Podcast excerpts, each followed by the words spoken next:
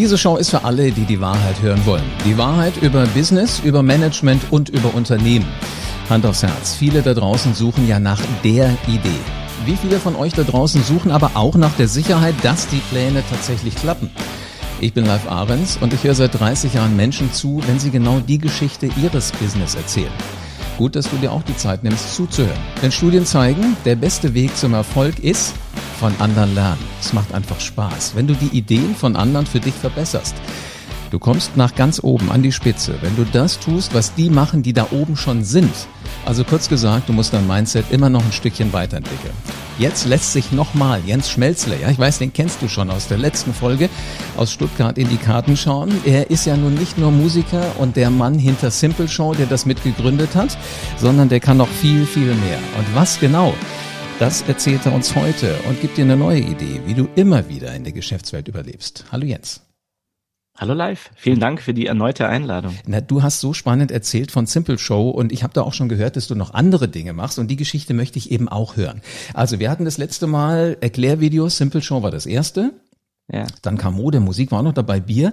Coaching machst du heute mit, mit Gründern. Aber das Spannende ist ja das, was dir wirklich jetzt am Herzen liegt. Was ist das für ein unternehmerischer, was für eine unternehmerische Idee steckt dahinter? Genau, es geht darum, Menschen, vor allem auch in der Stadt, wieder zu befähigen, eigene Nahrung anzubauen. Moment, äh, in der Stadt Nahrung anbauen. Also ich, Richtig. du, meine Nachbarn haben auf dem Balkon auch so ein kleines Beet mit äh, ja. Kräutern und so. Ja, ist doch super. Aber davon wirst du ja nicht satt. Ja, also jetzt muss man vielleicht unterscheiden, also was so über allem steht, ist ja auch so der Begriff Selbstversorger. Selbstversorger heißt nicht unbedingt, dass man sich zu 100 Prozent selbst versorgt, also gar nicht mehr einkaufen geht. Ähm, also das ist tatsächlich schwierig, vor allem auf dem Balkon. Ähm, aber gerade so nach meiner Simple Show Zeit, ich bin da vor einigen Jahren ausgestiegen und wusste dann erstmal nicht, ich bin dann so ein bisschen mal Pause gemacht, ähm, habe ich mir überlegt, was, was wird denn eigentlich so mein nächstes Projekt, mein nächstes Baby? Und mir war klar, ich möchte irgendetwas machen mit Sinn. Also ich möchte irgendeinen positiven Einfluss haben auf unsere Welt, auf unsere Gesellschaft und habe dann so ein bisschen bin in mich gegangen und habe äh, zwei ehemalige Kommilitonen von mir, mir getroffen, denen es ähnlich ging. Die hatten also auch Firmen aufgebaut, waren so Anfang 30 und gesagt, ah, ich möchte irgendwie was Neues machen. Und eines der ersten Themen, über das wir uns unterhalten haben, war das Thema Ernährung. Also wie mhm. ernähren wir eigentlich die Weltbevölkerung von morgen? Und waren dann am Anfang eigentlich in einer ganz anderen Branche erstmal wieder unterwegs oder mit einer anderen Idee. Da ging es um Vertical Farming. Also vielleicht kennt das der eine oder andere, diese Indoor Farms mit LEDs, wo dann so Salat in so einer unter Laborbedingungen wächst. Ähm, das haben wir eigentlich die ersten anderthalb Jahre gemacht und haben dafür Software äh, darf ich, darf ich gerade mal dazwischen gehen? Moment, du, du, ressourceneffizient also, zu betreiben. Ja. ja. Normalerweise ist ja äh, das, was du anbaust, eher horizontal, also auf dem Feld. Richtig. Heißt vertikal ja. jetzt, ich, ich baue den Salat an der Wand an? Genau, also man, im Prinzip, das Problem in der Stadt oder im städtischen Raum ist ja, dass man wenig Platz zur Verfügung hat. Stimmt. Und ähm, was haben wir beim Wohnen gemacht, beim Leben? Wir sind einfach in die Höhe gegangen. Also wir wohnen nicht nur einstöckig, sondern wir bauen hohe Häuser und können damit, also auch beim Arbeiten, der Bürogebäude, auf einem Quadratmeter Fläche äh, den besser nutzen, wenn wir auch die Höhe nutzen. Also, okay. Und das Fünfmal einen Quadratmeter beim, aufeinander bauen. Alles klar, verstanden. Genau, beim Nahrungsmittelanbau auch. Und das Ganze hat Vor- und Nachteile, muss man einfach sagen. Also Vorteil ist genau eben diese Flächeneffizienz, von der ich gerade gesprochen habe und dass man die Sachen nicht irgendwo draußen äh, anbaut und in die Stadt transportieren muss, sondern dass man an dem Ort produziert, wo man auch konsumiert. Es gibt aber auch eine Menge Nachteile. Also es gibt den Nachteil der, der Energiefrage. Also ich muss ja diese Farm betreiben. Das ist ein sehr fragiles System. Äh, natürlich bleibt auch das Thema Transport nicht ganz aus, weil nur weil es hier in der Stadt wächst, muss es ja trotzdem noch irgendwie zum, zum Konsumenten kommen. Mhm. Ähm, dann ist eine ganz wesentliche Frage ähm, das Thema Böden und Wasser. Also zum einen kann ich damit sehr viel Wasser sparen und keine Böden auslaugen. Gleichzeitig muss ich irgendein Substrat verwenden. Also es gibt Vor- und Nachteile und so unterm Strich ist es aus unserer Sicht total sinnvoll, an solchen Technologien zu arbeiten und zu forschen. Aber, und jetzt kommt das, das große Aber, weshalb wir uns auch davon abgewandt haben, der Markt ist noch sehr, sehr jung, sehr, sehr klein und er wirbt zum Teil auch mit, äh, mit falschen Versprechungen oder auch mit falschen ähm, Ideen, was Wirtschaftlichkeit und ähm, ökologische Nachhaltigkeit angeht. Darf ich gerade mit dir noch mal irgendwann gesagt, wir entfernen uns davon. Ja, darf ich gerade noch mal ein Schrittchen mit dir zurückgehen? Also im Grunde ja. genommen, das, was mir jetzt durch den Kopf geht, ist, früher waren ja diese Einheiten, in denen Menschen gelebt haben, einfach kleiner. Also mhm. selbst wenn sich früher Stadt nannte, war das ja nicht das, was wir heute unter Stadt verstehen. Also ja. äh, Stuttgart, Frankfurt, Berlin, das wären ja früher wahrscheinlich zig Städte gewesen, allein von mhm. der Menschenmenge her. Das heißt, die waren ja auch näher an der Ernährung dran, also näher an den Feldern dran. Ganz genau. Das, ja. was ihr macht heute, heißt ja im Grunde genommen, ihr bringt Menschen und Ernährung, also Felder wieder zueinander.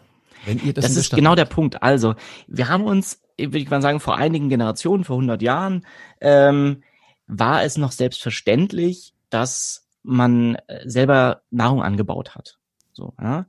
Und ähm, also unsere Großeltern, für die ist es noch ganz normal, einen eigenen Gemüsegarten zu haben.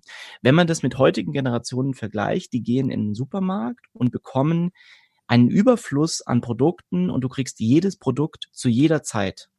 Ja, egal, mhm. ob, ob Avocado, ob Tomaten, die, ist heutzutage überhaupt nicht mehr bewusst, dass Tomaten eigentlich eine Saison haben. Also du kriegst sie einfach aus dem Regal, aber die wachsen ja nicht im Regal, sondern nicht bei uns, ja. Die müssen irgendwo, ja, die müssen irgendwo erzeugt werden so. Und diese krasse Trennung zwischen, ich sag mal, Agrarraum oder wo Nahrung erzeugt wird und der dem Lebensraum, die führt dazu, dass wir uns von unserer Nahrung unglaublich ähm, weit entfernen. Und zwar nicht nur geografisch, sondern auch tatsächlich emotional. Ich meine, das ist ja auch äh, gerade hier äh, letzte Woche Fleischskandal, Tönnies. Mhm. Alle Menschen haben, wollen Fleisch essen, aber niemand will ein Auge dafür haben, unter welchen Bedingungen dieses Fleisch mhm. produziert wird. Und das ist interessant, Und, was du da gerade sagst, weil ich ja. habe so viele Freunde, denen wirklich das Gesicht eingefroren ist, als sie mhm. gehört haben, was in einer einzigen Fabrik jeden Tag, also ja. wie viele Schweine da hingemacht werden. Ja, das, absolut. Kennst, kennst, kennst du die Zahl? Äh, das sind Zehntausende. Ich weiß es jetzt nicht Zwischen 25 und 40.000 ja. Schweinen werden da jeden Tag geschlachtet. Also ich weiß nicht, das kannst du auf die Sekunde runterrechnen. Äh, da möchte ich gar nicht drüber nachdenken. Aber da siehst ja. du auch mal, was da passiert. Und die, das Interessante ist ja, dass sie auch sagen, alleine wenn diese Fabrik tatsächlich jetzt zugemacht wird, vorläufig, heißt das, das sind 20 Prozent des deutschen Marktes, was Schweinefleisch angeht. Hm. Früher hatte ich meinen Metzger zwei Straßen weiter, maximal. Ja. Der hat vielleicht sechs Schweine die Woche geschlachtet und ich wusste, was ich da kriege, gute Qualität und so weiter. Das heißt, es ist ja auch ein Problem, wenn wir alles so zentralisieren. Ja, absolut. Also es ist natürlich irgendwie bequem für uns alle, ja. aber es leidet etwas darunter und das ist die Wertschätzung von Lebensmitteln, ganz stimmt, allgemein. Also jetzt völlig egal, ob äh, vegetarisch oder äh, oder nicht, die Wertschätzung für Lebensmittel. Und äh, da, die mangelnde Wertschätzung, die erzeugt eben ganz, ganz viele Probleme. Also dass zum Beispiel sehr stark auf den Preis geschaut wird und äh, nicht auf die Qualität. Weißt du, irgendwie beim Thema Autos, der Deutsche kauft sich gerne ein Auto aus der Oberklasse, äh, weil er damit eine höhere Qualität verbindet. Mhm. Ähm, beim Essen ist das komischerweise nicht so. Also da sind viele Leute nicht bereit, irgendwie ein paar Cent mehr zu bezahlen dafür, dass das Ei oder das äh, Fleisch oder eben auch die, das Gemüse aus besseren Bedingungen kommt. Es kommt jetzt so die Lagen die letzten zehn Jahre. Bio-Trend, super, bei jedem Discounter gibt's mittlerweile Bioprodukte. Aber auch nur Bio ist ja Öko, wenn regio und saisonal. Also nur wenn die Tomate hier aus der Gegend kommt und auch zu Zeiten im Laden ist, wo sie erntereif ist, ist es tatsächlich auch ökologisch sinnvoll. Wenn die jetzt in, aus Plast in Plastik eingeschweißt irgendwie aus Spanien eingeflogen werden muss, der Salat oder die Tomate, dann kann man sich schon wieder darüber streiten, wie sinnvoll das ist. Und ähm, ich will jetzt auch nicht mit dem erhobenen Zeigefinger rausgehen und, oh Gott, jetzt jedem ein schlechtes Gewissen machen und ihr seid alle Sünder, weil ich bin ja selber einer. Ja? Ähm, und trotzdem war es bei mir so, ich hatte vor einigen Jahren, äh, war ich der Klassiker, der gesagt hat, ich habe keinen grünen Daumen. Also bei mir ist alles eingegangen. Jetzt kenne ich, hier ist auch einer an meiner Seite von der Leiter. Ja, und dann ist aber Folgendes passiert. Ich hatte einfach die, die, die intrinsische Motivation, ich möchte jetzt mal eigene Tomaten haben oder eigene Kräuter und habe mich da einfach ein bisschen reingefuchst und ist auch gar nicht so schwer. Und mit bisschen Wissen und Motivation kriegt man das hin. Also ich bin noch kein Selbstversorger, aber ich mache so ein bisschen was. Und dann ist Folgendes passiert. Als ich das gemacht habe, habe ich plötzlich festgestellt, wann Pflanzen Saison haben. Ich habe festgestellt, wie viel Pflege und Liebe die brauchen, bis die erntereif sind. Ähm, und bis da was geerntet werden kann. Und plötzlich hat sich hat sich was verändert. Also bei mir hat sich verändert, krass, mir ist bewusster geworden, wenn ich einkaufe, was hat eigentlich gerade Saison? Wo kommt das her? Ich habe versucht, Verpackung zu vermeiden. Ich habe viel bewusster konsumiert und ich habe vor allem auch in ganz anderen Lebensbereichen, wie zum Beispiel Mobilität, nachhaltigere Entscheidungen getroffen. Und das Ganze, weil ich angefangen habe zu gärtnern. Und das fand ich, hey, das ist doch ein, ein super Effekt, wie man Leute zu einem besseren Konsumbewusstsein bringen kann. Und zwar nicht, indem man mit dem erhobenen Zeigefinger kommt und sagt, du darfst etwa nicht, sondern indem man ihnen eine neue Welt aufzeigt, nämlich eigenes Gemüse, was unglaublich viel Spaß macht und befriedigt. Und man kann damit kochen. Man wirft, wirft tatsächlich weniger Lebensmittel weg. Ja. Also nicht nur die, die man selber angebaut hat, weil man Lebensmittel viel, viel mehr wertschätzt Glaub als ich, vorher. Und das Aber- fand ich ein, ein super Effekt und dachte, das ist der Schlüssel zu, zu mehr Nachhaltigkeit und Konsumbewusstsein. Die Leute wieder befähigen, Nahrung anzubauen, so wie unsere Großeltern. Und selbst wenn es in der Stadt ist, auf dem Balkon. Ich wette, Jens, dass ganz viele jetzt in den zehn Minuten, die wir schon reden, ganz häufig mit dem Kopf genickt haben. Ich hoffe. Jetzt stelle ich mir nur die Frage, inwiefern wird das denn irgendwann aus dieser Idee raus? Oder dass du sagst, du muss Hm. halt jeder machen. Stell dir Ja. halt äh, für deine Kräuter ein Beet auf dem Balkon. Wie wird da ein Geschäft draus? Oder, oder wie wird Ja. da eine große Welle draus? Wie ist da deine Idee? Mhm. Genau, also zum einen ist ja jede Idee nur so gut wie die Umsetzung. Das war auch noch eine Anmerkung zu deinem Intro, da sprichst du nämlich auch von auf die Suche nach der Idee. Ich sage ja immer, eine Idee ohne Umsetzung ist nix wert. Also es geht immer darum, eine Idee zu machen. Und ich glaube, das ist beim Unternehmertum noch wichtiger als die Idee. Einfach das Machen. Und ähm, wir waren, wie gesagt, vor zwei Jahren unterwegs im Bereich Vertical Farming, haben gesehen, das funktioniert so nicht so richtig. Was machen wir jetzt? Entweder wir trennen uns wieder und jeder macht sein eigenes Ding, oder wir gehen nochmal zurück zu unserer eigentlichen Mission. Menschen befähigen, im urbanen Raum, also dort, wo konsumiert wird, auch tatsächlich Nahrung zu erzeugen. Und wer macht das schon? Ja, das sind Hobbygärtnerinnen und Hobbygärtner. Auch Mhm. wenn man die so ein bisschen vielleicht belächelt, ja, das ist ja gar nicht so viel, da wird unglaublich viel Nahrung erzeugt. Und wir haben angefangen, eigentlich so ähnlich wie du mit deinem Podcast, eine, uns mit der Zielgruppe zu beschäftigen und Content zu erzeugen und die zusammenzubringen. Wir haben nämlich das Urban Farming Meetup in Stuttgart initiiert. Das war ein Event, das regelmäßig stattfindet, wo Leute zusammenkamen, die sich diesem Thema verschrieben haben, Nahrung erzeugen im urbanen Raum. Und es waren ganz unterschiedliche, oder da waren Hobbygärtnerinnen dabei, Leute von der äh, urbanen, von der solidarischen Landwirtschaft, äh, Leute, die mit Aquaponik, also so die Kombination von äh, Nahrungsmittelanbau und Fischzucht zu tun hatten. Und haben dann so eine Gärtner-Community aufgebaut und haben mit der einfach Produkte getestet. Und so ist dann eine App entstanden, die nennt sich Alphabet. Ähm, eine Art Beetplaner-App, die Leute durch das ganze Gartenjahr begleitet und ihnen dabei hilft, sich selbst zu versorgen. Und das ist jetzt das Produkt, das daraus geworden ist. Alphabet.org ähm, kann man sich runterladen und testen. Und äh, da gibt es einen Free-Account, wo man so tägliche Aufgaben bekommt. Es gibt auch eine Community, wo man Fragen stellen kann. Aber wenn man ein bisschen mehr Funktionen haben will, muss man dafür zahlen. Und das ist das Geschäftsmodell momentan. Und das ist noch in den Anfangszügen, also ist noch lange nicht profitabel, aber da sind jetzt circa 10.000 Nutzer drauf. Und dafür, dass wir jetzt erst im Februar im, im App Store waren, sind wir da ganz zufrieden. Auch Corona hat jetzt natürlich auch nochmal einen großen Einfluss darauf gehabt.